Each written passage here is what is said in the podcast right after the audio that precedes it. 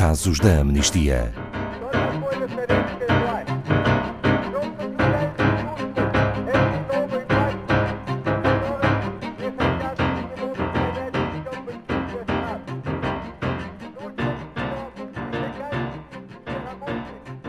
Boa tarde, Filipe Mourão, da Amnistia Internacional Portugal.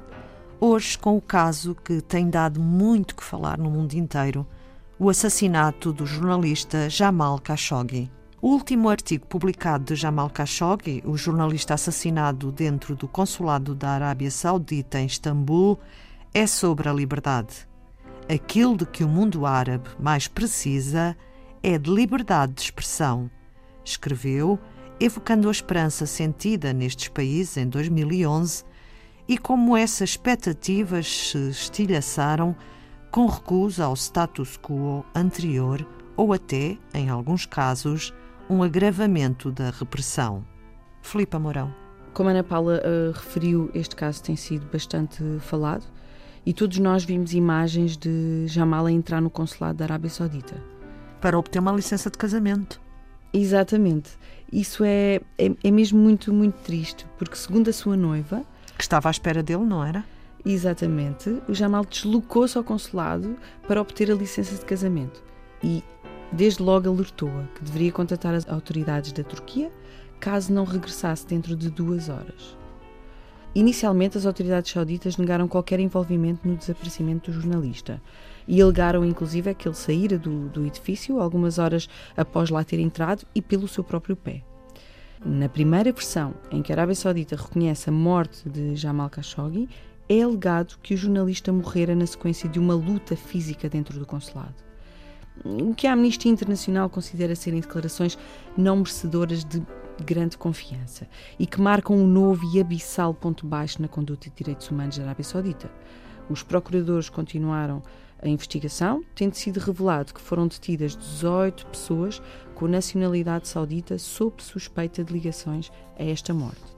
A Turquia, por seu lado, abriu ela própria uma investigação criminal logo nesse próprio dia, dia 2 de outubro, e foi feita uma análise forense no consulado saudita a 15 de outubro, do que foram sendo veiculadas publicamente várias informações, incluindo a existência de gravações de vídeo e áudio. O assassinato de Jamal no espaço do consulado saudita constitui uma execução extrajudicial.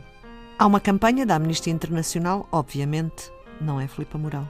Sim, desde logo a Amnistia Internacional lançou uma campanha global, instando o secretário-geral das Nações Unidas, António Guterres, a lançar uma investigação independente ao assassinato de Jamal Khashoggi. Até 12 de novembro passado, mais de 170 mil pessoas por todo o mundo tinham já assinado esta petição. A Amnistia sustenta que esta é a única forma de garantir que a Arábia Saudita não conseguirá encobrir as reais circunstâncias da morte, nem que outros governos sejam bem-sucedidos em varrer o caso para debaixo do tapete, de forma a manterem os negócios lucrativos de vendas de armas que têm com o regime de Riad.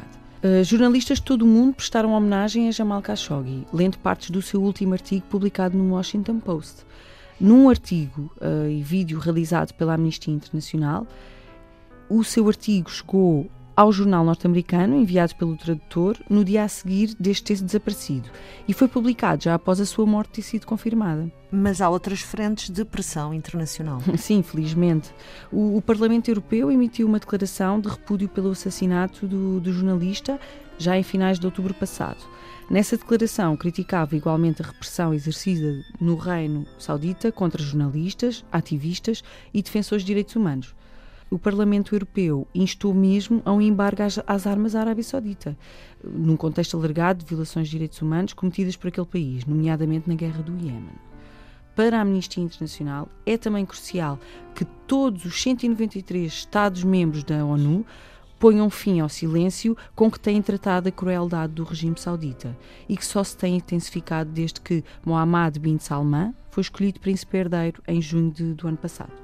Um resumo sobre os direitos humanos na Arábia Saudita. É, infelizmente, o histórico de direitos humanos da Arábia Saudita é uma longa lista de graves violações perpetuadas pelo regime. Inclui uh, repressão de punho de ferro da dissidência, com detenção, condenação a jornalistas, ativistas, defensores de direitos humanos, a discriminação estrutural e sistemática das mulheres, assim como religiosa da, da população xiita, o recurso rotineiro a práticas de tortura e outros maus tratos, a obtenção de confissões sobre tortura, a aplicação de penas cruéis, desumanas e degradantes, como a flagelação, frequentemente em praça pública, a aplicação da pena de morte em tão elevado número, em que o país surge repetidamente no top 5 de maiores executores do mundo todos os anos, e, na frente externa, a devastação que a Arábia Saudita tem causado no Iémen, no contexto do qual a Amnistia Internacional documentou já vários casos de crimes de guerra. Obrigada, Filipa Mourão, da Amnistia Internacional Portugal. Saiba mais sobre este e outros casos em amnistia.pt.